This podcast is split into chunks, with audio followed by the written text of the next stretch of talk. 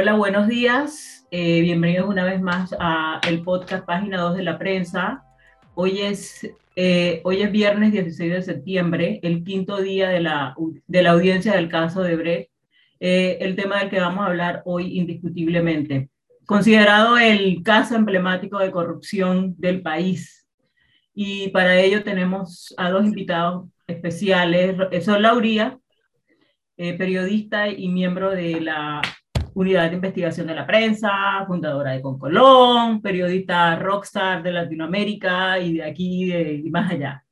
Eh, Rodrigo Noriega, eh, abogado, columnista, asesor, eh, un hombre bastante famoso en la televisión y de todo lo que tenga que ver con temas de opinión, de asuntos jurídicos y de temas del, del país, de la agenda nacional Em, hoy viernes eh, la, audiencia, la audiencia entra al quinto día.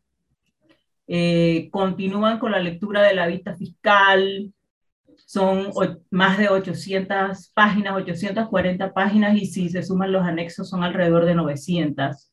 Em, estamos aquí para mm, desmenuzar qué ha pasado esta semana y para hablar del caso. Eh, empezamos por lo obvio. El lunes el tan esperado lunes 12 de septiembre. Eh, muchos apostaban que la audiencia eh, no se iba a dar, que venían más recursos. Eh, vimos por televisión cómo los abogados intentaron parar el proceso. La jueza tuvo que lidiar con 11 recursos y entre nulidades, impedimentos, eh, yo quiero que ustedes me comenten un poco el balance de ese primer día. ¿Qué eh, gracias, Eliana. Gracias, Sol. Gracias a la prensa por este maravilloso podcast. Yo creo que el primer día fue el día como de, susto. No sabíamos, nadie sabía eh, qué iba a pasar. Si la audiencia iba a seguir, si la audiencia la iban a parar. Recuérdense que los equipos de abogados defensores habían interpuesto habeas corpus, habían interpuesto todo tipo de recursos y cualquiera de esos recursos pudo haber parado el juicio la juez Valoriza Martínez estableció un tono eh, serio, un tono eh, objetivo, imparcial del, procedimiento. Eh, respondió, creo yo, que bastante coherentemente los recursos presentados. Respondió de forma bastante responsable el recurso de habeas corpus, porque dijo, aquí no hay nadie detenido. Yo perfectamente puedo entregar el, copia del expediente y no hay ningún problema y seguimos con la audiencia. Eh, porque normalmente la habeas corpus paraliza el, procedimiento y ella hábilmente dijo, bueno, eh, en forma correcta, la interpretación del habeas corpus es liberar gente, aquí no hay nadie preso, así que eh, seguimos con la audiencia. Creo que lo más importante de todo, Eliana y Sol, es rescatar dos puntos, en mi opinión. Primer punto, que el órgano judicial ha efectuado un ejercicio de transparencia que debemos reconocer y que debemos exhortar que se mantengan todos los casos de, juicios de, corrupción de alto perfil. Esa transparencia de que en vivo, en directo, a través de, la, medios tecnológicos, a través de los canales de televisión, podamos ver y escuchar los argumentos y los debates del juicio es maravilloso, un bálsamo para la democracia. ¿Por qué? Porque si no, pasaría lo que sucedió en el caso de los pinchazos que salía un abogado defensor decía una cosa y luego salía un fiscal o un querellante decía otra cosa. Y, bueno, lo que teníamos era eso. El registro periodístico era eso. Fulano dijo esto, Mengano respondió que no y el caso sigue mañana. Pero ahora con este sistema, eh, el, debate periodístico es de contenido, de contenido. Hablamos de las donaciones políticas, hablamos del lado de dinero, hablamos de los delitos de corrupción. Se están hablando de cosas sustanciosas y eso, eso es lo positivo de, de, de, esto, y esto lo quiero reconocer. Y el segundo punto, brevemente, es el respaldo que el órgano judicial le ha dado a la juez Valoriza Martínez. Créame, este juicio no estaría ocurriendo de no ser porque la presidenta de la Corte, María Eugenia López Arias, está respaldando muy activamente a la, a la juez Valoriza Martínez. Esta es una juez que eh, no tenía transporte y la Corte le ha puesto eh, transporte, le ha puesto protección, le ha puesto recursos humanos, le ha puesto recursos financieros a su disposición para poder llevar adelante este juicio. O sea, es un mensaje de que efectivamente el órgano judicial quiere que se haga justicia. Sol. Sí, lo veo similar. Hay que tener en cuenta que primero la vimos a la jueza muy entera, con un temple realmente llamativo. Eh, imaginemos todo lo que está sucediendo detrás de escena, digamos. Acá, para poner esto, hay eh, exfuncionarios, exministros de las pasadas tres administraciones. Fueron tres presidentes que dieron a obras de más de 10 mil millones de dólares con sobrecostos de 2 mil millones que están implicados en esta causa son los tres partidos más grandes del país, o sea, es un caso gigante, solo la vista fiscal tiene casi mil páginas, el expediente tiene cientos de tomos, y es cierto algo que dijo la magistrada López, que es que Panamá no estaba preparado para un caso grande. todo perfil, sí, tan grande.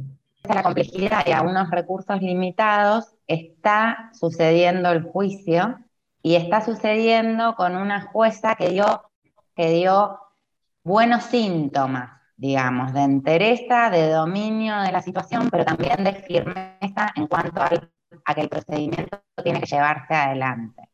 Y esto tranquiliza mucho, sobre todo en un momento como este, donde las desconfianzas en las instituciones tienen porcentajes, diríamos, alarmantes para la vida democrática, eh, hay de 70 a 100 a, 90% de desconfianza en todas las instituciones, incluida la justicia en Panamá. Realmente que este caso suceda, que avance, yo diría que no es, no es que sea prioritario, es que es elemental, digamos. Este caso tiene que continuar y tiene que haber consecuencias, porque ya hemos visto muchos casos de alto perfil donde nunca pasó nada. Eh, y este caso que es muy evidente porque las evidencias son monumentales, estamos escuchando la vista fiscal en estos días, pero quienes hemos podido conocer, investigar, incluso leer sobre el caso en diferentes publicaciones periodísticas también, entendemos que las evidencias son rotundas. Eh, justamente el lunes eh, ocurrió algo que no vimos venir, entonces, eh, que nos sorprendió a todos la prescripción del delito de corrupción, específicamente para Fran de Lima, pero obviamente eso cobija también a Jaime Ford y a Jimmy Papá Dimitrio, que también estaban señalados por ese delito. Rodrigo, ¿qué pasó ahí? ¿Cómo llegamos a eso?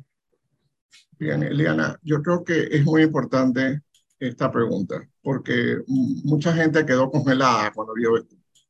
Lo que pasa que lamentablemente el delito de corrupción de funcionarios públicos, en términos sencillos, soborno de funcionarios, la coima de funcionarios, tiene en Panamá una pena muy baja, una pena eh, básica de máxima de cuatro años.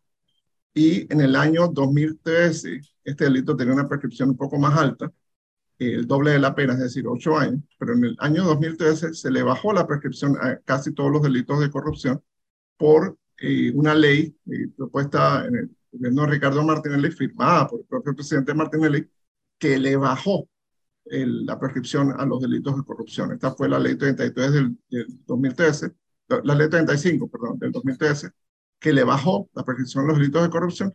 Y esas dos cosas combinadas, un delito que tiene bajas penas para el daño que representa y una ley específicamente intencionada para bajarle la prescripción a estos delitos, se combinó y produjo este efecto.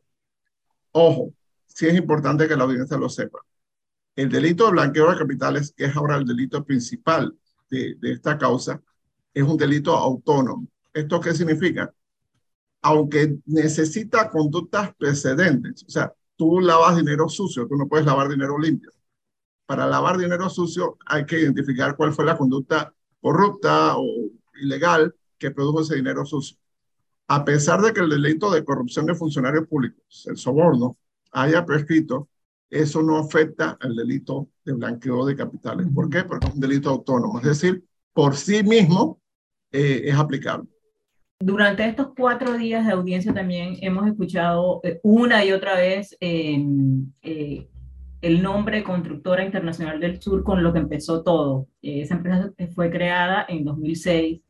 El Sol, em, yo quiero, tú has investigado bastante el tema Conoces bastante del sistema societario de Panamá. Háblanos un poco de eh, todo este entramado de sociedades que han, que han salido a relucir con, con, la audiencia y que mm, sirvieron para distribuir los sobornos tanto a locales, tanto a panameños como a, eh, eh, personas en otros países. Bueno, eh, para, para, hacerlo corto, imagínense eh, un, un, un, hub, ¿no? Vieron que Panamá es el hub de las Américas y vemos los aviones y las conexiones de aviones y de líneas. Bueno, uh -huh. pasa igual con el universo offshore. ¿Qué es el universo offshore? Son jurisdicciones opacas que eh, garantizan el secreto y que no brindan información de los beneficiarios finales, o sea, de los verdaderos dueños de las sociedades. Entonces la gente que quiera hacer eh, transferencias oscuras, eh, ilegales en general en muchos países, lo que hace es abrir sociedades anónimas en Panamá, vincular esa sociedad anónima a cuentas en otras sociedades offshore. Entonces la, las cuentas bancarias están a nombre de esa sociedad anónima y el verdadero dueño pasa completamente desapercibido. Se han abierto sociedades para el caso Odebrecht, que es gigante, como decía, en todas las jurisdicciones offshore. Panamá, Islas Vírgenes Británicas, Bahamas, en Suiza, en Andorra, se han abierto cuentas bancarias también en todos estos paraísos fiscales. En Panamá tuvo un papel, digamos, predominante para el pago de las coimas de Latinoamérica, fundamentalmente. Cuando empieza a saltar el caso Lavajato, empezamos todos los periodistas de investigación a investigar en distintos lados y hablar entre nosotros y a, y a, intercambiar información, porque ¿qué pasaba? Alguien en Perú o en Argentina tenía una información de que un funcionario o un político o un asesor de campaña de ese país había cobrado algo a través de una sociedad de Panamá. Entonces nos escribía y decía, ¿esta sociedad qué onda? ¿De quién es? ¿Quién la abrió? Eso pasó con Constructora Internacional de Sur. Viajan Romina Mella y y Gustavo Gorriti, que son dos periodistas de investigación de Perú.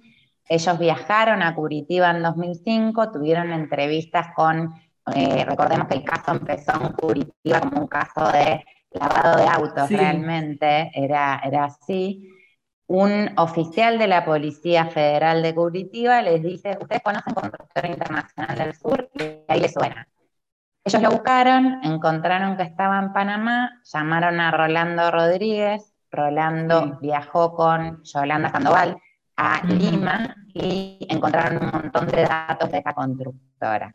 ¿Qué era lo curioso de esta constructora? Era, era una constructora que nunca había construido nada, ni con legos, digamos, ni con rafting, ni con tablitas de madera, y que había recibido 47 millones de dólares que había repartido en distintas cuentas de funcionarios vinculados al caso fundamentalmente de Petrobras, un caso de corrupción que está, muy, que está vinculado obviamente con el caso de Brecht, y empezaron a descubrir pagos desde esta cuenta de constructora a distintos funcionarios de Brasil inicialmente.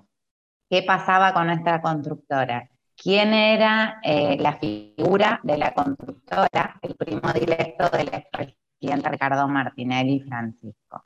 Entonces fue una sociedad que se abre en Panamá para pagar sobornos y que también dejó en evidencia eh, la relación tan estrecha para el mal que tenían los Martinelli con Oderbrecht, ya desde muy temprano, digamos, ¿no?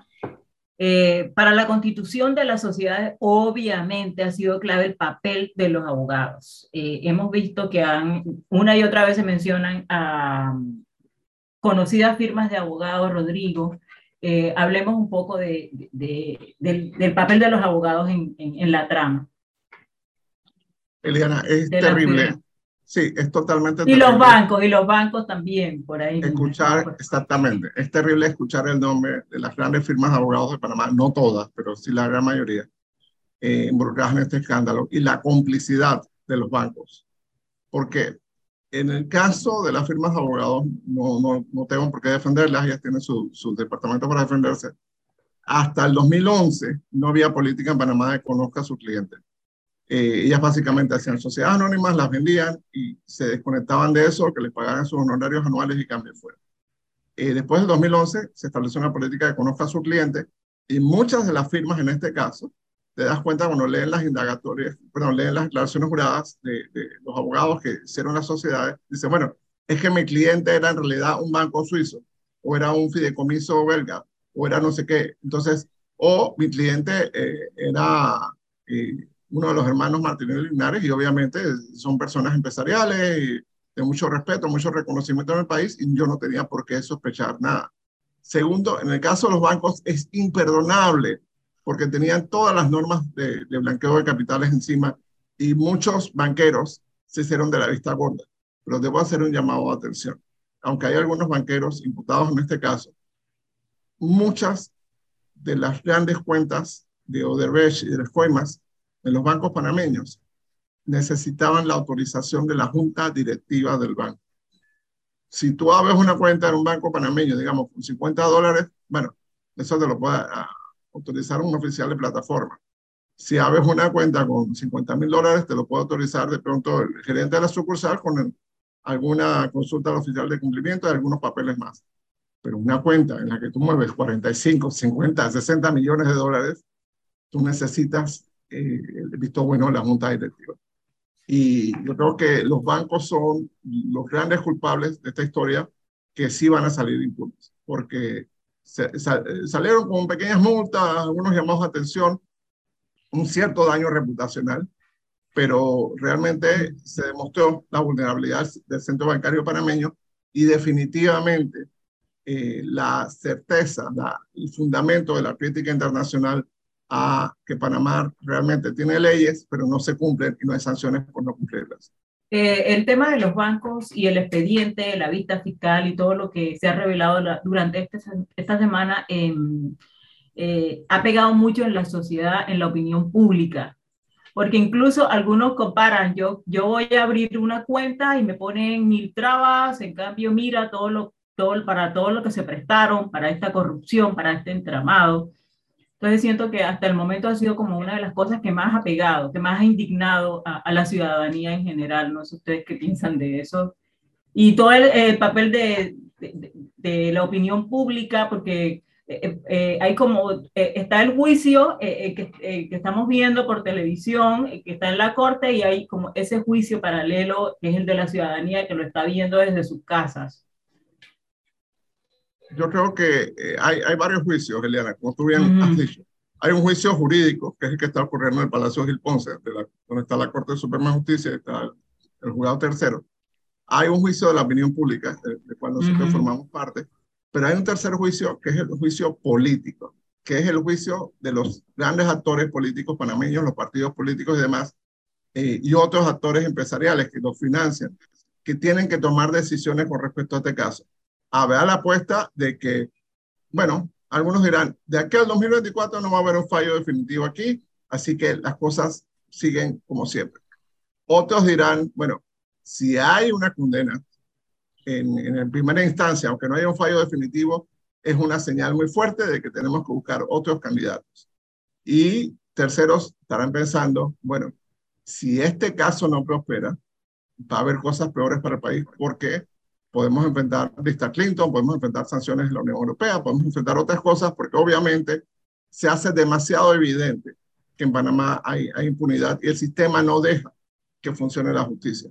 Eh, mencionaste juicio político y eso indudablemente está ligado a todas esas donaciones que aportó Odebrecht a los distintos partidos y candidatos. Sol, eh, no sé si quieres hablar de eso.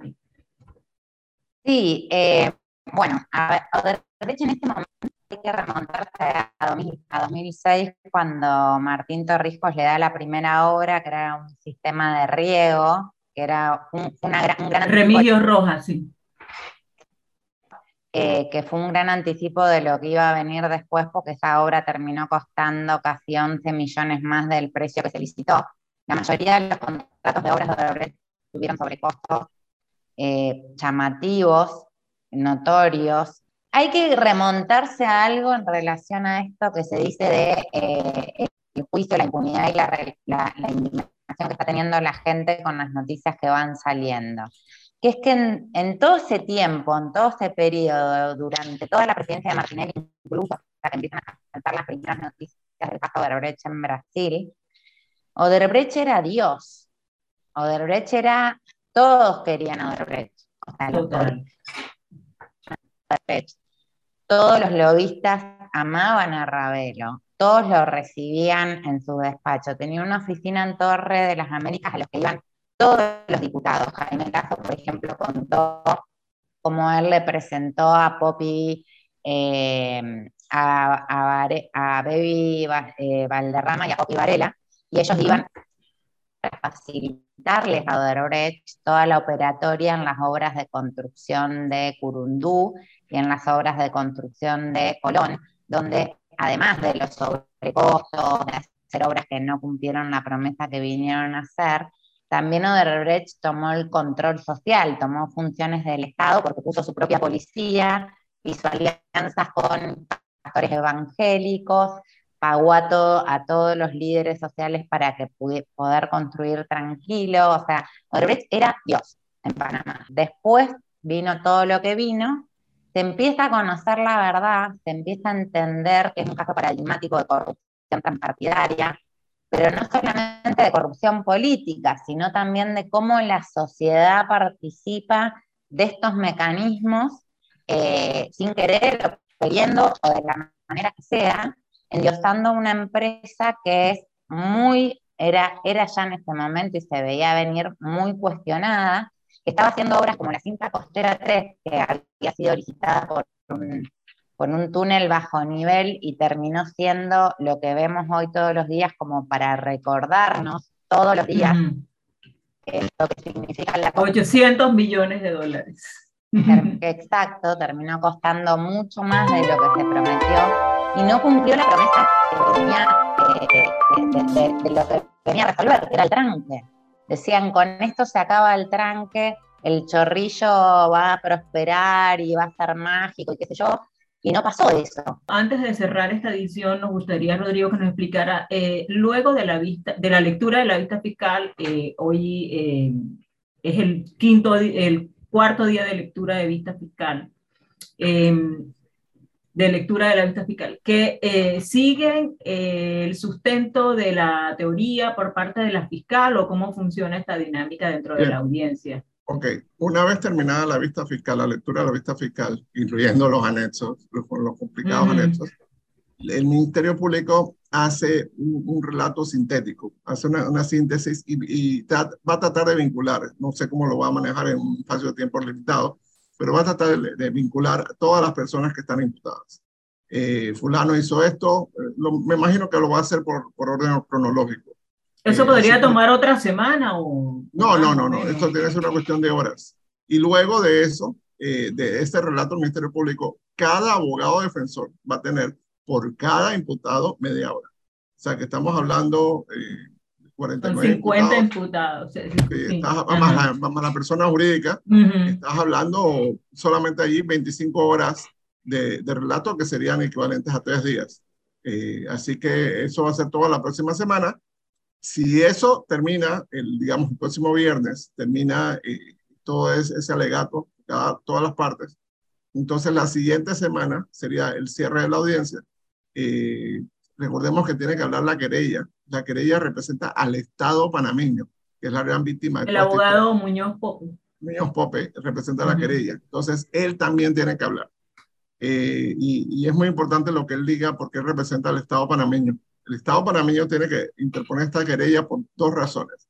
Una, por una razón muy simple.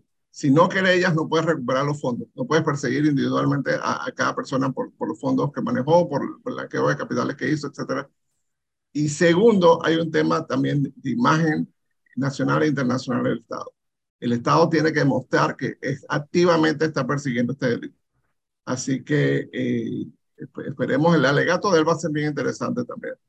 Eh, una vez todo esto transcurra, entonces la juez puede tomar disposiciones en, el mismo, eh, en la misma audiencia preliminar, decir, eh, voy a hacer esto, esto y esto, o se puede acoger a un periodo que el Código Judicial establece, que es mínimo de 30 días, pero puede ser mucho más, Yo pienso que, la, que de ser un llamamiento a juicio podríamos tenerlo a final de año, principio del otro año, porque esto es un expediente de un millón cien mil páginas y, bueno. Bueno, muchísimas gracias eh, por esta mañana. Gracias por la participación y gracias por la paciencia, Miguel. Eh, esperamos vernos en, otro podcast eh, para seguir desmenuzando lo que está pasando con la audiencia del caso emblemático de corrupción de Panamá.